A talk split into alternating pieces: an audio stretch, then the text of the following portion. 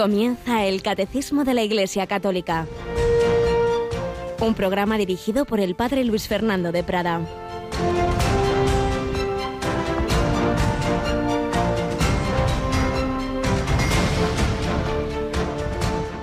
Cuando recéis, no uséis muchas palabras como los gentiles que se imaginan que por hablar mucho les harán caso. No seáis como ellos, pues vuestro Padre sabe lo que os hace falta antes de que lo pidáis. Alabado sean Jesús, María y José, muy buenos días. Pues sí, el Señor no es un creador que crea el mundo y se ha desentendido, es nuestro Padre que nos conoce a cada uno que nos mira a cada uno en particular, que a cada uno nos ha entregado a su Hijo y al Espíritu Santo y a la Virgen María, que va guiándonos, que nos da sus luces y gracias para llevarnos con Él a la vida eterna. ¿Y qué tenemos que hacer? Pues corresponder, no vivir como si Dios no existiera, como si fuera simplemente pues un primer motor que está ahí arriba y aquí abajo está mi vida, sino vivir en relación con Él todo el Sermón del Monte que estamos leyendo estos días en la misa, pues nos insiste en lo mismo. Ayer, por ejemplo, pues se nos decía cómo tenemos que vivir no de cara a los demás, no de cara a la galería. Cuidad de no practicar vuestra justicia delante de los hombres para ser vistos por ellos. No, no, no. Tu Padre que ve en lo secreto te recompensará. Vivir de cara al Padre, vivir de cara a Cristo, vivir en esa inhabitación de la Santísima Trinidad y vivir para amar y corresponder al corazón de Cristo. Dios hecho hombre nos ha querido mostrar con un corazón humano, porque si no se nos podía quedar decir, bueno, sí, sí, Dios me quiere mucho, pero está muy lejos. Que nombre, que no. Es Emmanuel, Dios con nosotros y, y te entiende por qué ha pasado por todas esas experiencias, que ha sido emigrante, que ha sido perseguido, que ha sido traicionado, que ha tenido amigos, que ha tenido familia, de todo. Sí, Jesús, como hombre también, ha querido experimentar esa condición humana, menos en el pecado, que no es de la condición humana, es el fallo eh, que cometemos con el mal uso de nuestra libertad, pero no es algo de por sí cuando decimos, no, es que somos humanos, como justificando nuestro pecado, somos humanos heridos, eh, somos humanos pues con esas malas tendencias, es otra cosa, pero no es algo de la naturaleza humana. Por eso tenemos que pedir al Padre Celestial a continuación. El Evangelio de hoy Jesús enseña al Padre nuestro, pues sí, pedir esa, esa gracia cada día, no, no, no se puede acumular, bueno, ya reza bastante para un año, no, no, no, danos hoy, hoy, hoy, nuestro pan de cada día. Y hoy necesito la gracia para no caer en la tentación. Hoy te pido que me libres del maligno y de todos los males. Pues sí, que recemos de corazón, no simplemente con palabras vacías de corazón. Y bueno, hablando de corazón, mañana solemnidad del Sagrado Corazón de Jesús. Ya esta tarde la misa de vísperas es, como pasa en las solemnidades, ya es esa misa del Sagrado Corazón en nuestro caso la que retransmitimos desde Zaragoza, que mañana también desde Zaragoza por la tarde será presidida por el arzobispo de Zaragoza, Monseñor Vicente Jiménez. Y por la mañana, pues como solemos a las 10 de la mañana, desde la parroquia de Santa María de la Dehesa. Y luego a las doce y cuarto, cuando tenemos nuestra hora intermedia, pues haremos un acto de renovación, de consagración al corazón de Jesús. Un servidor pues lo rezará para que quien quiera pues también os podáis unir a él. Y seguimos pues compartiendo con esta gran familia de Radio María pues muchos mensajes, ayer leíamos algunos y aquí tenemos de nuevo a Yolanda que buenos días, Yoli. Muy buenos días, padre pues que lo que leímos ayer por la mañana, que no se queden sin ello los, los fieles madrugadores de las ocho, así que por lo menos alguno de los mensajes de ayer o de las llamadas nos, nos puedes compartir. Sí, hay un mensaje de un oyente de 60 años de Las Palmas de Gran Canaria que llamó para dar las gracias porque Radio María le ha acompañado en el peor momento de su vida. Eh, ha tenido varios casos de coronavirus cercanos a él y la verdad es que ha pasado mucho miedo y ahora pues que las cosas van un poco mejor, ha pensado en darle las gracias a Radio María por todo lo que le ha ayudado, pues suscribiendo además una aportación mensual de 20 euros. Pues le damos gracias a él y a todos los oyentes y bienhechores, todos los que están rezando para que sigamos adelante y todos los que compartís estos testimonios. La verdad es que hará falta mucho tiempo para asimilar todo lo ocurrido. Hay personas que apenas les ha tocado la pandemia y quizá pues no, no son conscientes de lo ocurrido, pero ayer mismo me contaban de una comunidad religiosa que uno de sus miembros estuvo gravísimo, gravísimo, y tres días en, un, en, una, en una silla en urgencias, ya enfermo viendo a la gente por los suelos, y que luego después, cuando ya fue trasladado a IFEMA, no ha sido todavía capaz de contar lo que vio. Dice, es que lo que vi no, no, no es capaz todavía, dice, tengo todavía que, que asimilarlo. Tenemos que rezar mucho por, por tantas heridas que quedan y tantas personas que se han ido sin poderlas despedir. Ciertamente es algo duro. Y os recuerdo que en el podcast de Radio María hay un primer apartado precisamente relativo a toda esta pandemia, donde hay diversos programas que pueden ayudar, por ejemplo, sobre, sobre este tema, ¿no? De, de cómo ir encajando lo ocurrido y la, y la, y esta vuelta, ¿no? Ya la supuesta, no sé cómo, por qué llamada nueva normalidad. Ojalá sea la normalidad verdadera, las cosas conforme a la norma de lo alto. Pues conforme a lo alto vivía el padre o el jovencito todavía en ese momento que estamos contando de su vida, eh, Bernardo de Hoyos, seguimos relatando la vida de este joven, este joven clave como apóstol del corazón de Jesús en España. Y luego precisamente y a mitad del programa escucharemos una canción recién salida del horno. Y recuerdas, Yolanda, que una familia toledana durante un par de años por lo menos han sido voluntarios del programa de la hora feliz, ¿verdad? Pues sí, eh, es una familia pues muy maja, la verdad. Y fue un programa también muy bonito y bueno, pues eh, la, la, escucharemos después. Hablamos de Fernando Zeta, que es hermano de Juan Manuel. Antes has anunciado que tiene programa su hermano Juan Manuel hoy a, la, a mediodía, ¿verdad? Sí, tenemos eh, Nos hiciste para ti.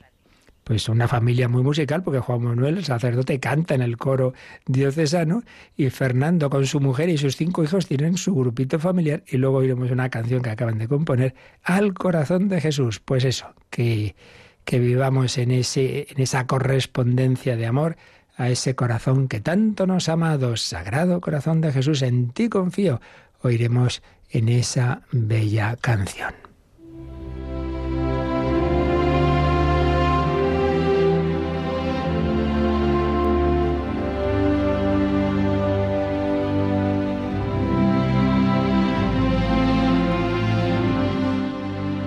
Me escribió en su corazón, vida del padre Bernardo de Hoyos.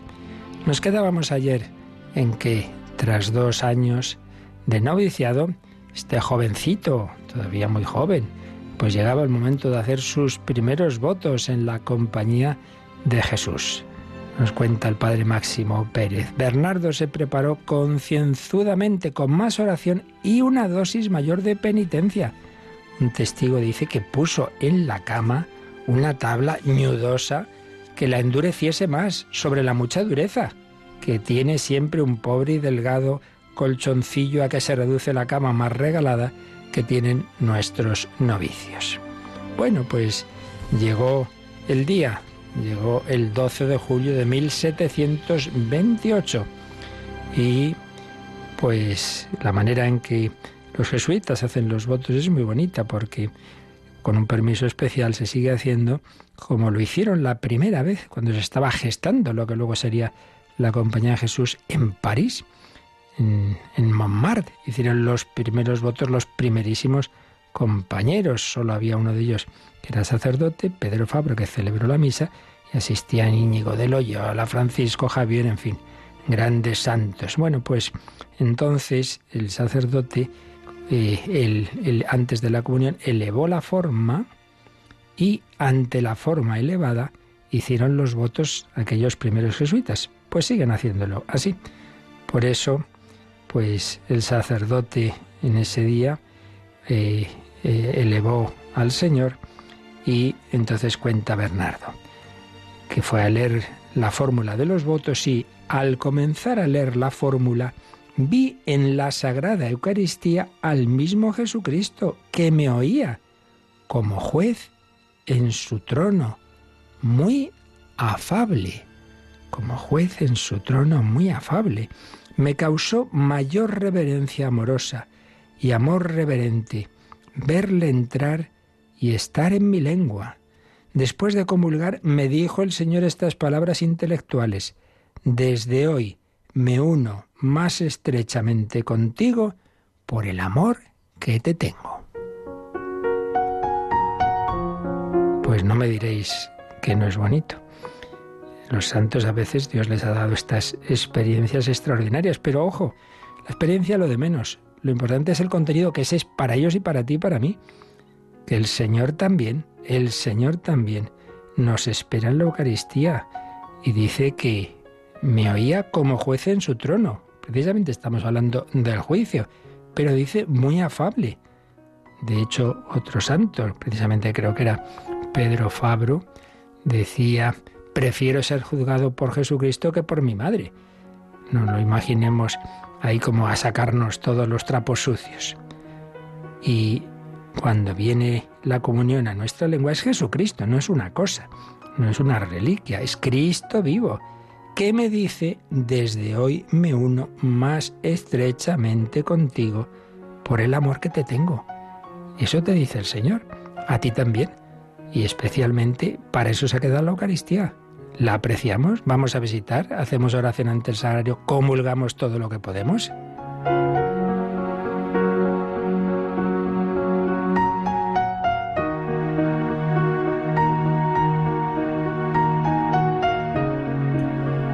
Pues así termina esa etapa de noviciado. ¿Y luego qué hacen los jesuitas? Pues empiezan los estudios de filosofía y teología. Y para ello irá a ese colegio donde estuvo los primeros años de niño, ¿recordáis?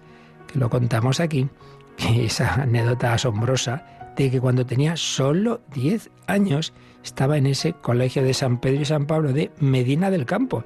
Pero como a él le gustaba mucho estudiar a fondo, cogió un burro y se fue a Madrid ahí a, buscar a su tío y que, y que le ayudara a encontrar un colegio todavía mejor, madre mía. Bueno, pues ahora vuelve a ese colegio de Medina del Campo. Ahí hay un grupo nutrido de alumnos externos que asisten a las clases y otro más reducido de jesuitas que, que forman parte de, de una comunidad y que están formándose todavía. Y le advierten de tres peligros que esa vida de estudiante puede presentar a un joven religioso. Y esto vale para todos los religiosos, pero vale en general para el cristiano cuando afronta los estudios. Dice, por un lado, tomar los estudios como un expediente que cumplir, como tiempo pasarlo alegremente, bueno, con aprobar o incluso con sacar buenas notas, no hombre, no. Lo importante no son las notas, lo importante es que te formes bien. Segundo peligro, el contrario, el riesgo de apasionarse de tal modo por las materias estudiadas que lleguen a darles preferencia sobre los valores espirituales y las virtudes adquiridas en el noviciado. Ahora ya, pues a lo mejor tengo que estudiar y entonces robo tiempo de la oración, de la lectura espiritual, entonces ya no voy a misa como iba antes, diariamente, porque, uy, es que, es que quiero sacar un 9,99, hombre. Y ya se lo advertía su maestro Juan de Loyola. No faltarán tampoco quienes den culto a la vanidad tan natural en los jóvenes estudiantes que muy pocos se hallan sin ella. Es decir, el estudio ya no para, oye, formarme bien y poder ayudar en el futuro a las almas, a todas las personas, sino, claro, que entra ahí en la vanidad. Oye, este, fíjate, qué bien habla, oye, lo que sabe de esto, mira qué charla ha dado. Uy, madre mía, uno que ha sido capellán universitario bastantes años, pues sí, sí, es un ámbito en el que fácilmente se cae en la vanidad y ese profesor tiene que hablar aunque no diga nada, pero bueno, que, los otros han hablado, yo tengo que hablar. Y la vanidad no es solo la de esa mujer que se arregla mucho, también es la vanidad de ese profesor o profesora que eh, da, eh, quiere dar esa impresión de que sabe más que nadie. Peligros que podemos tener en el estudio, lo cual no quita que sea muy importante hacerlo bien. Pues ya iremos viendo como Bernardo de Hoyos no se dejó llevar de esos peligros, sino que lo afrontó como se debe, como un instrumento de formación para el apostolado.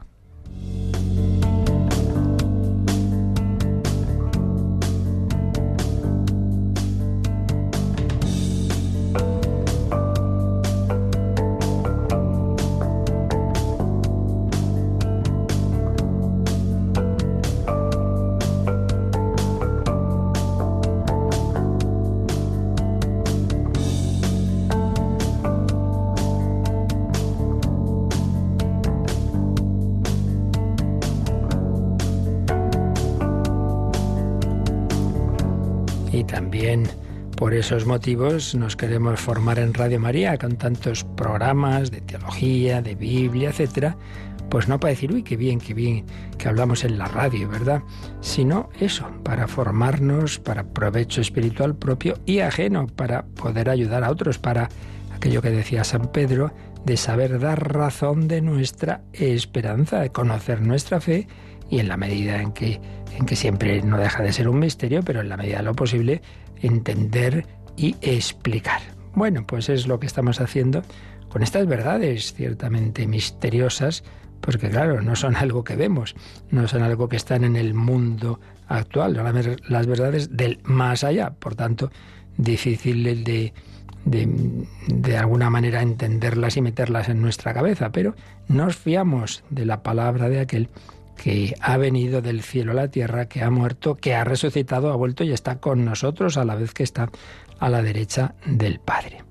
Bueno, pues habíamos comenzado a ver lo que llamamos el juicio final. Y eso ya recordábamos, los pone el catecismo en cuatro números, desde el 1038 al 1041. Y habíamos empezado con ese primer número, el 1038, que vamos ahora a releer porque eh, todavía pues estábamos en, en, el inicio del comentario. Vamos pues de nuevo, Yolanda, a leer el 1038. La resurrección de todos los muertos, de los justos y de los pecadores, precederá al juicio final. Esta será la hora en que todos los que estén en los sepulcros oirán su voz, y los que hayan hecho el bien resucitarán para la vida, y los que hayan hecho el mal para la condenación. Entonces Cristo vendrá en su gloria acompañado de todos sus ángeles. Serán congregadas delante de él todas las naciones, y él separará a los unos de los otros, como el pastor separa las ovejas de las cabras. Pondrá las ovejas a su derecha y las cabras a su izquierda, e irán estos a un castigo eterno, y los justos a una vida eterna. Bueno, pues aquí vemos que se relaciona ese juicio final con la resurrección universal y también mm, ayer comentábamos que tenemos que ver este tema en relación con lo que ya vimos en los misterios de la vida de Cristo en la segunda parte del credo sobre su segunda venida. Enseguida vamos a ello, pero primero vamos a leer uno de los números que nos sugiere el catecismo que repasemos, el 1001, porque nos ha mencionado que la resurrección de todos los muertos, justos y pecadores precederá al juicio final. Y precisamente, pues una de las primeras verdades que vimos en toda esta parte final del catecismo, del credo, que son las verdades de más allá, fue la resurrección. Y el 1001, el 1001 está dentro de un apartado que ya vimos, repito, que se titula ¿Cómo resucitan los muertos? Y vamos a, leer lo que, lo que vimos a, a, manera de repaso en relación con este punto del juicio. 1001, Yoli. ¿Cuándo? Sin duda, en el último día, al fin del mundo. En efecto, la resurrección de los muertos está íntimamente asociada a la parusía de Cristo. Y lo confirma el catecismo con unas palabras de San Pablo en su primera carta a los tesalonicenses. El Señor mismo, a la orden dada por la voz de un arcángel y por la trompeta de Dios, bajará del cielo, y los que murieron en Cristo resucitarán en primer lugar. Así pues, Tengámoslo claro, son verdades que están en la enseñanza de Jesús y especialmente también en San Pablo, que habla de ello con frecuencia y aquí en esta frasecita de Primera Tesalonicenses 4:16, pues junta claramente estas verdades, a saber, el Señor mismo, a la orden dada por la voz de un arcángel y por la trompeta de Dios, el Señor mismo bajará del cielo. Esa es la parusía, la segunda venida de Cristo. Bajará del cielo. Y los que murieron en Cristo resucitarán en primer lugar. Los que murieron en Cristo, los que han muerto unidos a Él. Pero también nos dice en otro lugar, eh, San Pablo y, Jesús, como habíamos oído antes en el número que estamos comentando, una palabra de Cristo en el sermón del pan vivo, tras aquella multiplicación de los panes, una palabra en Juan 5, 28 y 29, no solo los que han muerto en Cristo, sino todos, todos los hombres, todos resucitaremos. Todos menos los que no hayan muerto. Por eso decimos vendrá a juzgar a vivos y muertos. Es decir, la última generación de la historia, esa no va a pasar por el trance de la muerte, sino que será transformada, pasará a la situación definitiva sin eh, haber atravesado esa, esa muerte que todos los demás de la historia, incluido nuestro Señor Jesucristo, y según la tradición mayoritaria también la misma Virgen María, pues hemos atravesado. Bueno, entonces tenemos eh, resurrección de los muertos, parusía o segunda venida de Cristo y juicio final que siempre tenemos que relacionar. Y por eso ayer estábamos resumiendo un poco lo que vimos ya con mucha más calma en su momento sobre la parusía, porque, repito, son temas tan relacionados que eso lo vimos hace ya tiempo y por tanto es bueno que lo repasemos un poco para que tengamos siempre claro qué era eso de la parusía. Ya vimos pues la palabra, ayer recordábamos que viene del lenguaje griego cuando los emperadores visitaban una ciudad, es una visita solemne, bueno, pues el emperador es Jesucristo que visita no la ciudad, sino el mundo entero y nos servíamos de la síntesis en su escatología de don José Rico Pavés y seguimos haciéndolo. Y nos señala eh, tres puntos en relación con la parusía. La parusía como fin de la historia, parusía y Pascua de la creación, parusía y praxis cristiana, la, la acción del cristiano. La parusía como fin de la historia. Y aquí nos recuerda algo muy importante.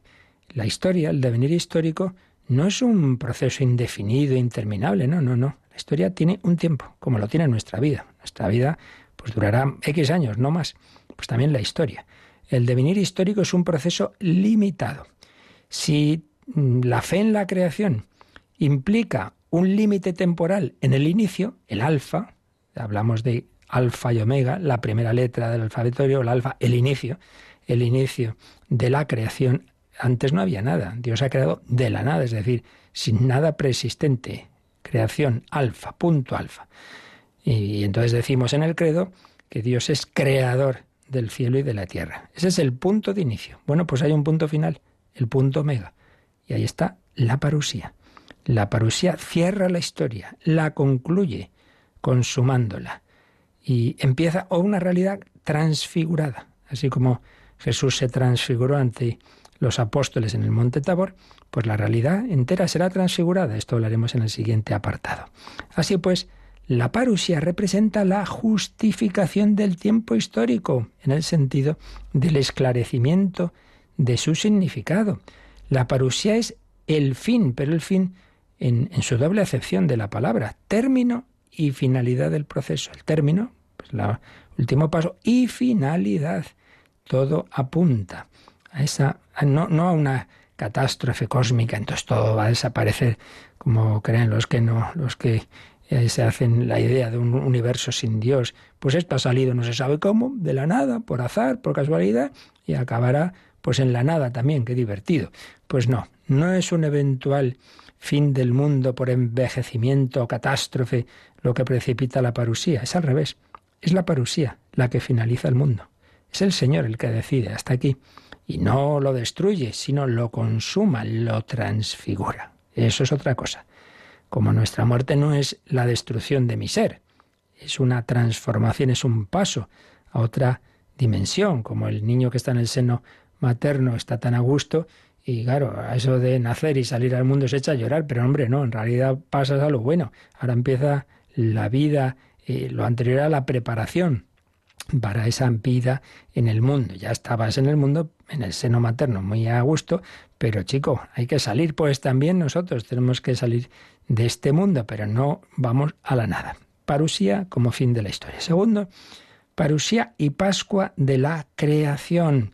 Pascua de la creación. Es decir, la parusía desvela, revela algo ya actual, el que, hombre, que Cristo resucitado la Pascua, Cristo es el Señor, es el Señor. Está en el mundo, sí, es el Rey del mundo, pero la verdad es que, que no lo vemos mucho. Entonces todo el mundo lo verá. La parusía desvelará esa presencia que ahora está escondida de Cristo, será patente a todos, todo ojo lo verá, dice el Apocalipsis, todo ojo lo verá. Entonces, esa venida de Cristo que va unida como hemos dicho, a diversos eventos escatológicos, pues será algo absolutamente universal. Resurrección de los muertos, nueva creación, vida eterna. No son hechos inconexos, sino que todos están en relación con esa parusía, con esa revelación de la realeza de Cristo. Es el rey, es el emperador. Todo ojo reconocerá que aquel sobre el cual se puso aquel cartel Jesús Nazareno, rey de los judíos, es verdaderamente rey de todos los hombres de la creación. Cristo, rey del universo, consumación de su obra. Resurrección, juicio y nueva creación. Dimensiones, en realidad, del único acontecimiento que es la venida en gloria y que llevará el reino de Dios a su plenitud. ¡Qué maravilla! Entonces sí que será esa victoria, victoria tú reinarás. La parusía es la Pascua de la creación, su paso a la configuración escatológica definitiva. La humanidad, el mundo no son aún lo que llegarán a ser según la promesa incluida en la resurrección de Cristo, dice San Pablo en Colosenses 3:4. Cuando aparezca Cristo, vida vuestra, también vosotros apareceréis gloriosos con él. Y tercero, parusía y praxis cristiana, es decir, la acción del cristiano tiene que ver con la parusía. Pues hombre, claro, debe tener que ver. Por desgracia, muchas veces nos olvidamos de, esa, de ese final.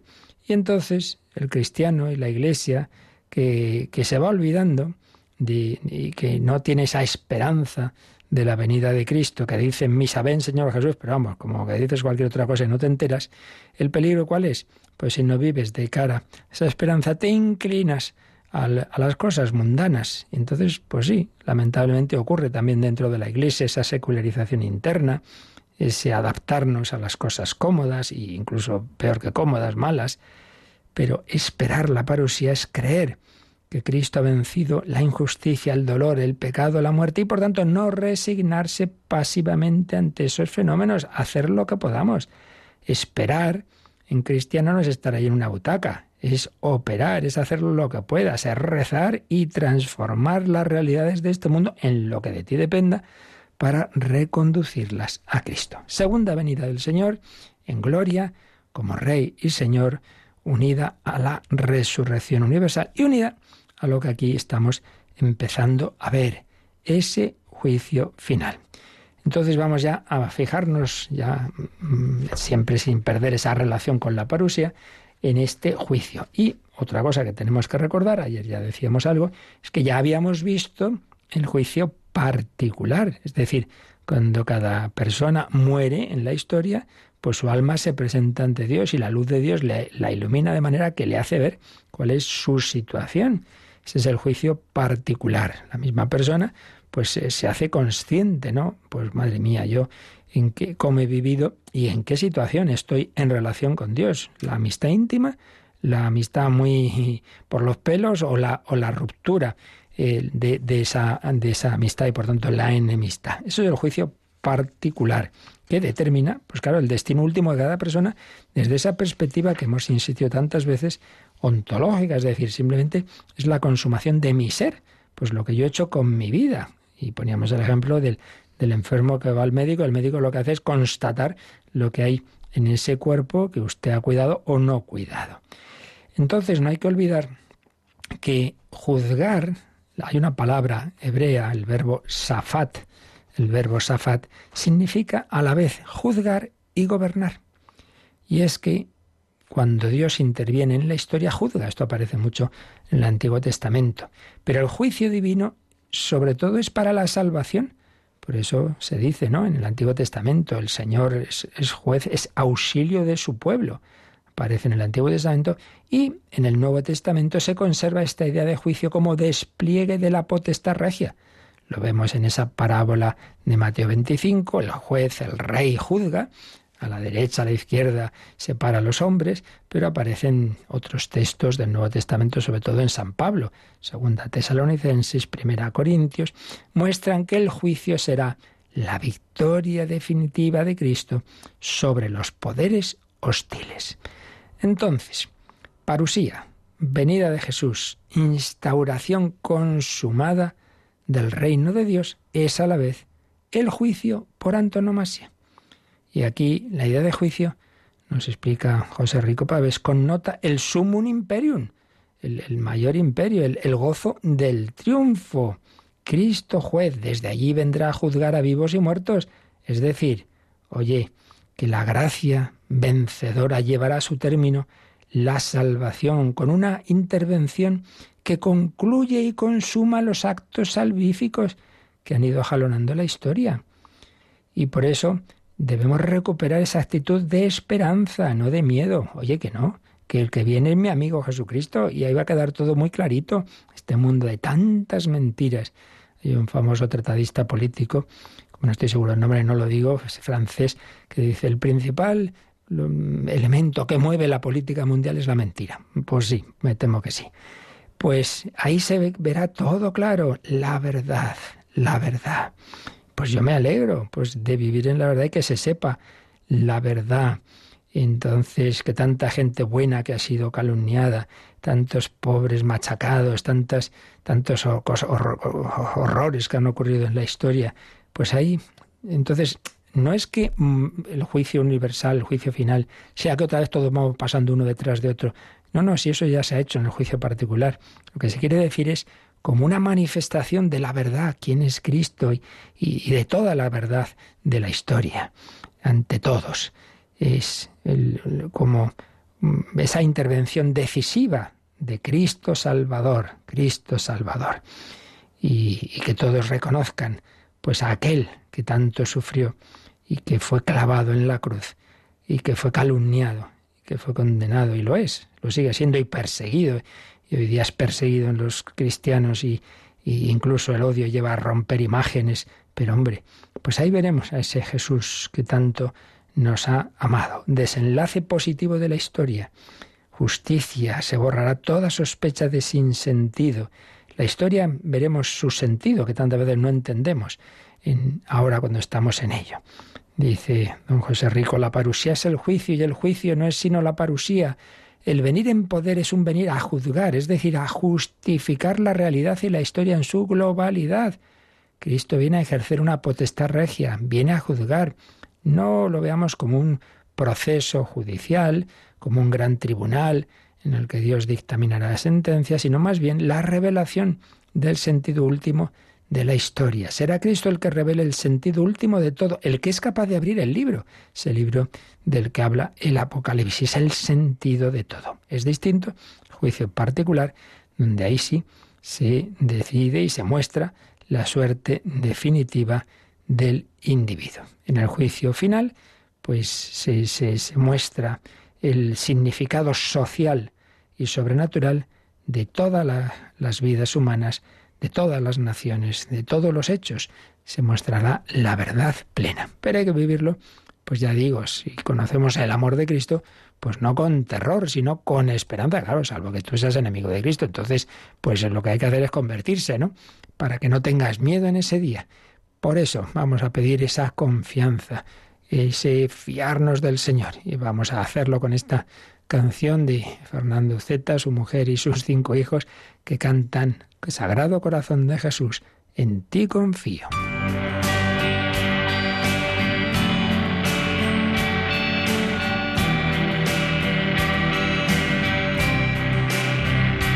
Nada temo, porque sé que a mi lado siempre estás. Porque sé que no dudaste en entregar tu vida en la cruz Amado Jesús, salvando mi alma, nada temo, pues me llevas de la mano al caminar. Recostado en ti yo puedo descansar, mi hogar eres tú, amado Jesús, eres mi calma. Sagrado corazón de Jesús,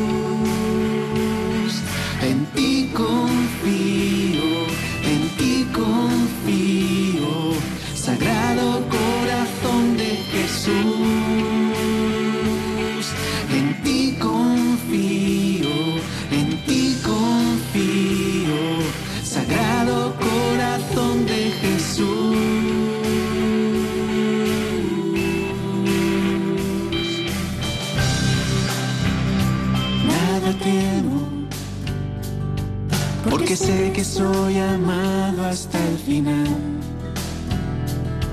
Por más veces que yo caiga me alzarás, mi vida eres tú, amado Jesús, sin ti no soy nada. Porque sé que soy pequeño, necesito tu amor, necesito tu mirada sobre mí. Permitas que me aparte de tu lado, mi Señor, porque ya solo contigo soy feliz.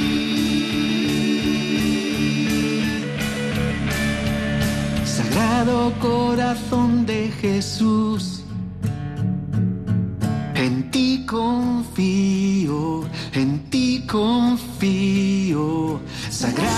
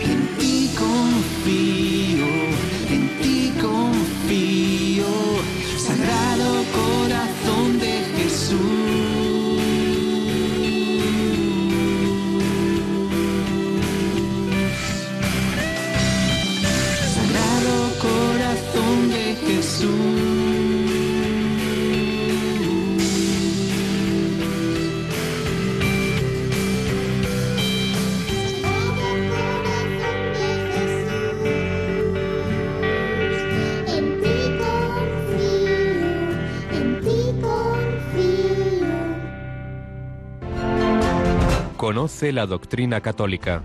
Escucha el catecismo de martes a jueves de 8 a 9 de la mañana y los sábados a la misma hora profundizamos en los temas tratados en el programa En torno al catecismo.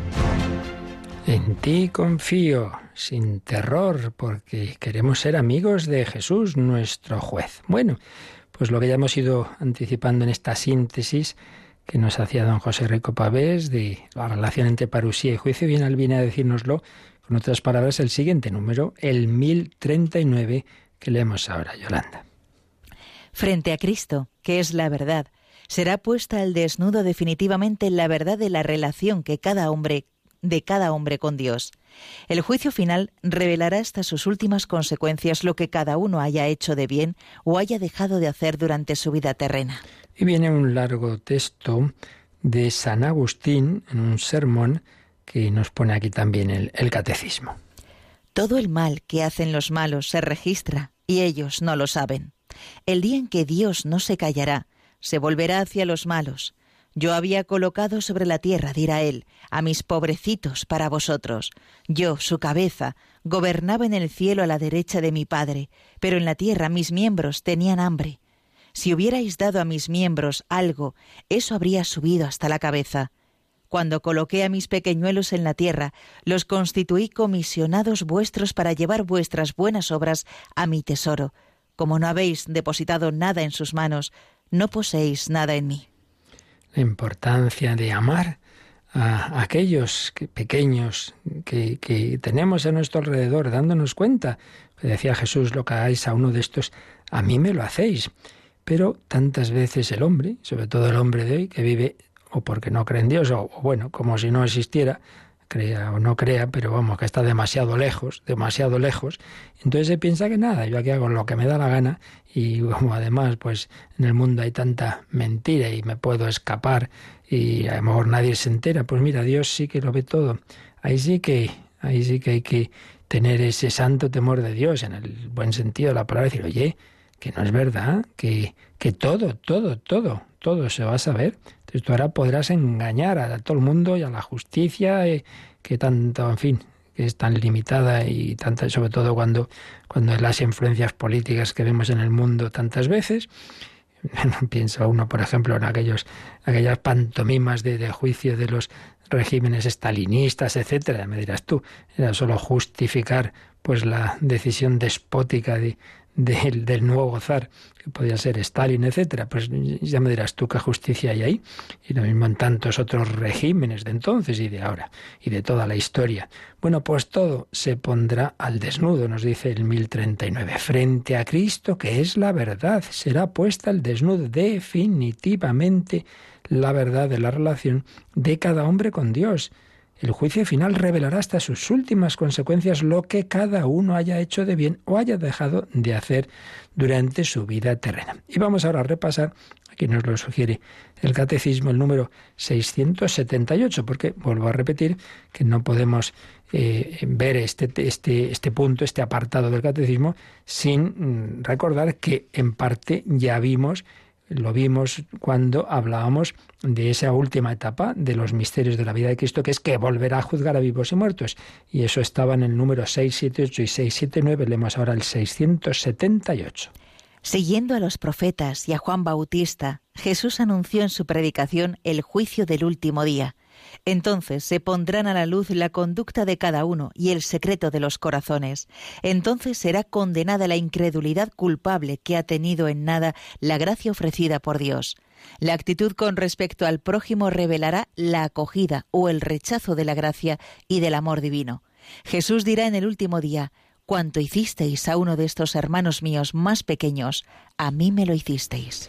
Así pues, esa relación de cada uno con Cristo se pondrá a la luz. Y el secreto de los corazones, cuántas veces he repetido, que nosotros no podemos juzgar porque no conocemos el secreto de cada corazón, no lo conocemos, solo Dios.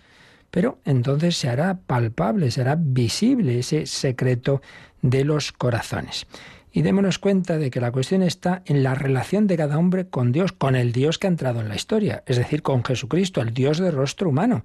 Y por eso nos dice dos cosas que se nos han podido pasar, dos signos, digámoslo así, de esa relación con Él. Uno, dice la incredulidad culpable. ¿Qué quiere esto decir? Oye, si el Señor se le ha manifestado a una persona, el Hijo de Dios hecho hombre, a veces decimos, pero qué más da, que uno crea o no crea, ¿cómo eso va a ser motivo de juicio? Si no es eso, no es como si fuera una idea, es que cuando uno ha recibido suficientemente ese anuncio de Cristo, Cristo se manifiesta en mi vida y yo quiero pasar de él. No me interesa hay una culpabilidad, porque no es un error, simplemente que yo me haya equivocado, yo qué culpa tengo, yo no sabía esto, hombre, no, eso evidentemente ahí no hay culpa. Estamos hablando del que conscientemente rechaza la fe porque le interesa, porque más vale no que no haya nadie por aquí para que yo haga lo que me dé la gana con mi vida y con los demás, etcétera, etcétera. Por eso hay una incredulidad inculpable y hay una incredulidad culpable de la que habla en mil sitios el Nuevo Testamento, empezando por nuestro Señor. Pero también la relación con Cristo en cuanto está presente en los demás. Y es lo de Mateo 25, 40 que cita aquí este número. Cuanto hicisteis a uno de estos mis hermanos más pequeños, a mí me lo hicisteis. Por un lado, si no coméis la carne del Hijo del Hombre, no bebéis su sangre, no tenéis vida en vosotros, relación con Cristo vivo, personalmente, presente especialmente en la Eucaristía, pero por otro lado, presencia de Cristo en los demás. Y hemos visto cómo San Agustín hablaba de aquellos malos, dice él, ¿no? que se creen que, bueno, que, que da igual lo que yo haga.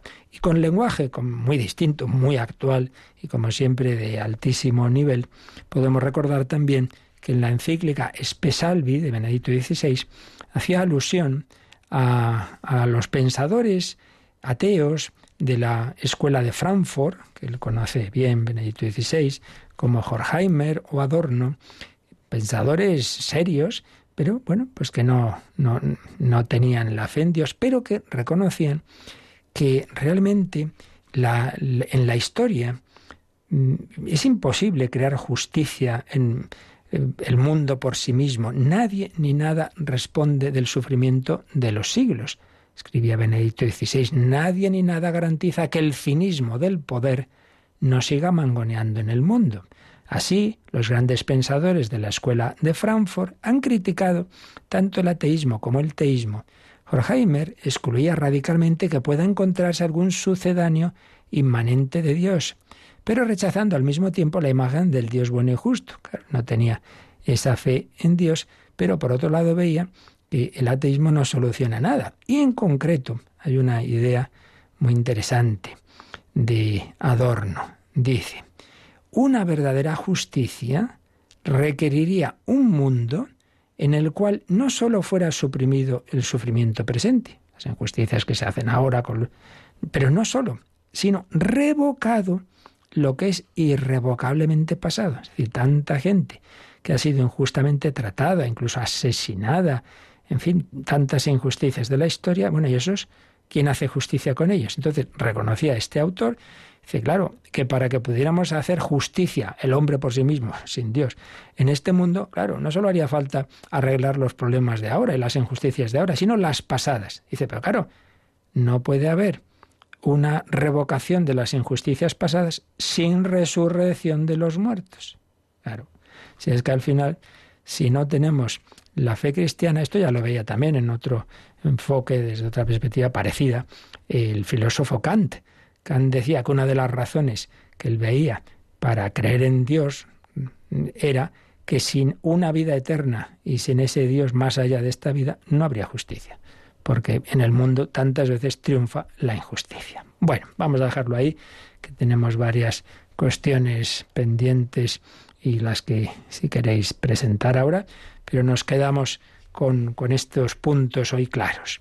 Hay ese juicio final, no que uno vuelva a pasar delante a recibir su sentencia individual, por así decir, que eso ya es al morir el juicio particular, sino como ese triunfo de Cristo, su parusía, y que todo el mundo vea quién es el Señor, que se reconozca la injusticia que la humanidad cometimos con Él, que le reconozcamos como Rey y Señor, y que le ilumine la verdad de toda la historia, que se sepa todo, tantas mentiras, y que ahí sí, ahí sí, se revoquen tantas injusticias y tantos pobres, tantos maltratados de la historia, pues los veamos unidos a Cristo. Lo que a uno de estos hicisteis, a mí me lo hicisteis, y que vivamos sabiendo que nuestra vida tiene consecuencias, que todo se sabrá, pero no ya digo, si uno vive en el amor de Dios, pues no viva con angustia, viva con confianza. El que sí que tiene que espabilarse es el que está separado del Señor.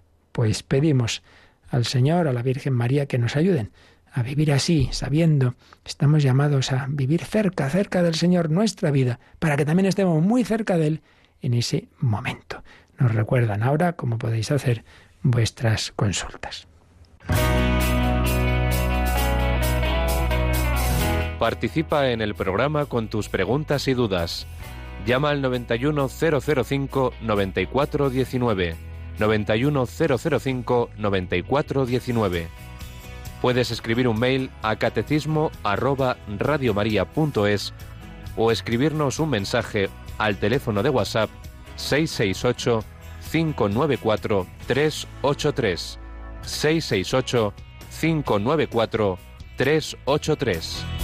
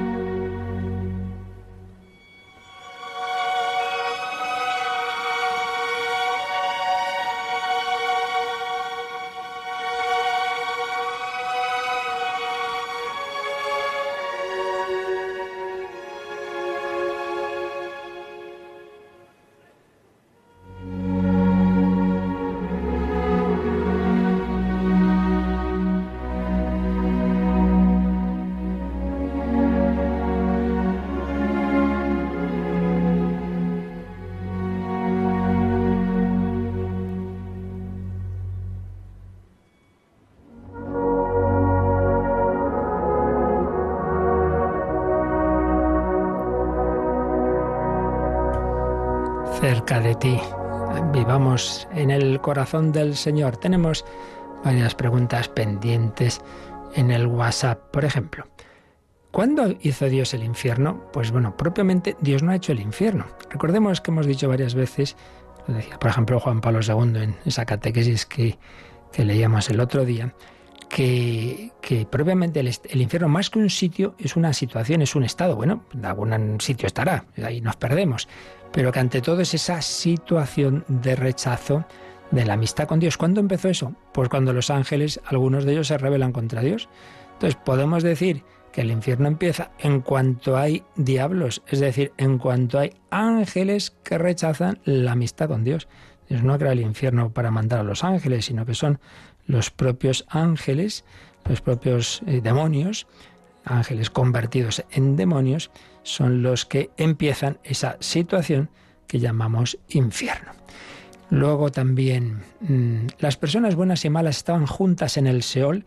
No, ya dijimos que al principio de la revelación del Antiguo Testamento, pues no había mucha claridad en esto, y sí, más o menos se pensaban los judíos como un sitio más o menos indiferenciado, que todos estaban ahí como, en una situación medio dormidos, medio lánguida, ¿verdad?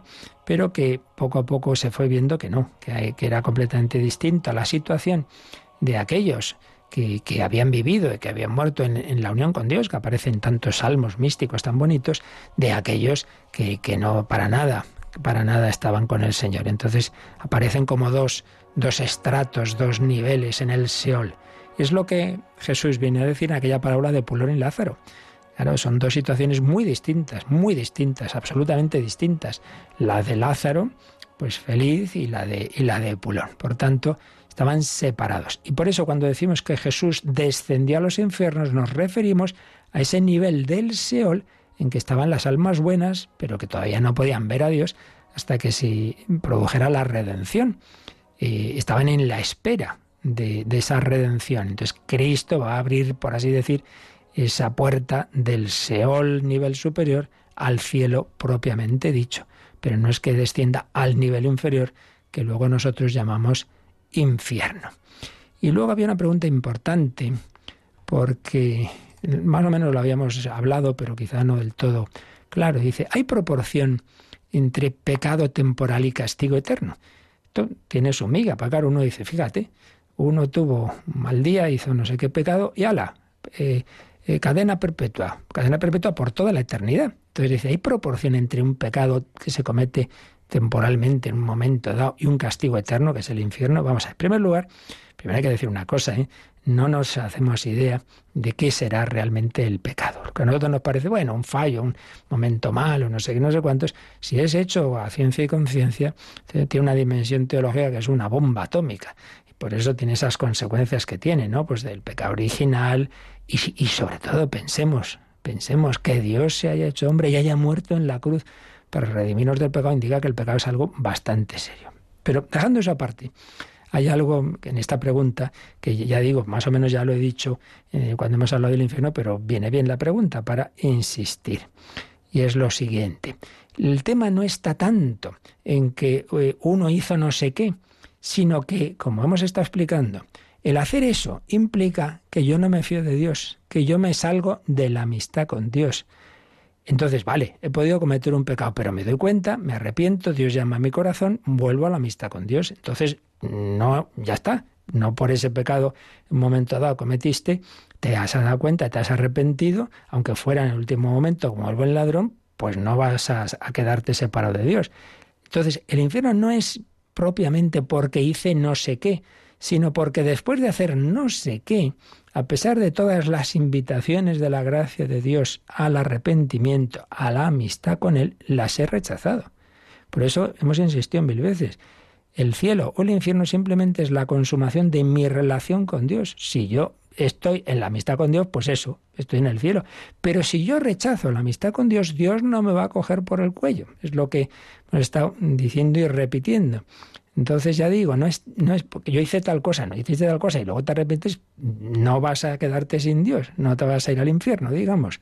Pero es que si uno rechaza esa gracia de Dios, que no dudemos por todo lo que sabemos, que el Señor hasta el final de la vida de cada uno va a invitar a la conversión. Es lo que vemos en esos diálogos preciosos que, que nos cuenta Santa Faustina Kowalska entre Jesús misericordioso y el alma eh, de un gran pecador. El Señor lo intenta. Ahora, repito, no es porque si ya hice algo ya eso no tiene solución, que va, Dios te va a ofrecer el perdón hasta el final, pero si tú no lo aceptas, veis, por ahí va la cosa. Y a propósito de pecado, también había otra pregunta. Dice, ¿cómo sé que no estoy en pecado venial? Pues cuando me confieso quiero evitar hasta el pecado venial. Pues mira, no lo puedes saber. Porque hay doctrina de la Iglesia de fe que, que dice que ni siquiera nadie puede tener la certeza absoluta de estar en gracia. Entonces, ¿hay que vivir angustiado? No, hay que vivir confiado en Dios y decir, mira, Señor, manténme tú en tu gracia. Y por otro lado, también hay doctrina de la Iglesia, en ambos casos está en el Concilio de Trento, que dice que nadie, por bueno que sea, puede mantenerse mucho tiempo sin algún pequeño pecado venial semideliberado, es decir, a todos hay algo que se nos escapa, no tenemos el, quitando a la Virgen María, no tenemos el pleno dominio de nuestros actos para que no haya una impaciencia, para que no haya una bordería, para que no haya un pensamiento que me viene. Entonces, si una persona confunde el deseo de santidad con el perfeccionismo, entonces en esta pregunta me da la impresión de que hay un, puede haber un planteamiento equivocado. No se trata de aquí estoy yo perfecto y no hago nada mal. Se trata de que vivas en el amor de Dios, que intentes agradarle, pero aceptes la limitación. Aceptes la limitación. En este sentido, es una joya, pues leer a Santa Teresita. Yo te aconsejo que leas la historia de un alma de Santa Teresita, donde ella se dio cuenta que, todos tenemos faltas, pero dice el ejemplo del niño pequeño que se cae muchas veces. Bueno, se cae y se levanta enseguida, confía en sus padres, sus padres le quieren, no lo ha hecho con mala intención, se le ha escapado. Ay, perdóname, Señor, soy así. Y, San Claudio de la Colombia nos enseña lo mismo, y todos los grandes maestros de, de la confianza en Dios. Por tanto, hay que aceptar, hay que luchar, hay que hacer todo lo posible por evitar todo pecado, totalmente de acuerdo. Pero hay que aceptar que, siempre hay algo que se nos va a escapar, aunque sea pequeñito y que eso no nos debe angustiar y ni estar uno ahí diciendo, habré hecho, no habré hecho, mira. Por eso a veces en la confesión hay que decir, mire, como esté en la presencia de Dios, si he podido consentir en esto o lo otro, pero no cometamos un pecado peor, que es la desesperanza, que a veces por no hacer no sé qué, eh, un detallito estoy muy pendiente, en cambio no estoy pendiente, que estoy perdiendo la paz, la alegría, la esperanza. Por ahí va la cosa. Dejemos en manos de Dios cuál es mi situación. Bueno, había más cosas, pero ya se nos acaba el tiempo, así que ya seguiremos, si Dios quiere, ya la próxima semana. Si tenéis más dudas, pues las vais mandando al correo electrónico catecismo arroba o a este WhatsApp que antes nos han recordado. 668-594-383 ponéis para el catecismo. Y el martes que viene, si Dios quiere, pues las, las seguimos respondiendo. Pues a las 12, acordaos, hacemos el ángelus y tenemos también esa meditación de las letanías del corazón de Jesús. La bendición de Dios Todopoderoso, Padre, Hijo y Espíritu Santo, descienda sobre vosotros. Alabado sea Jesucristo.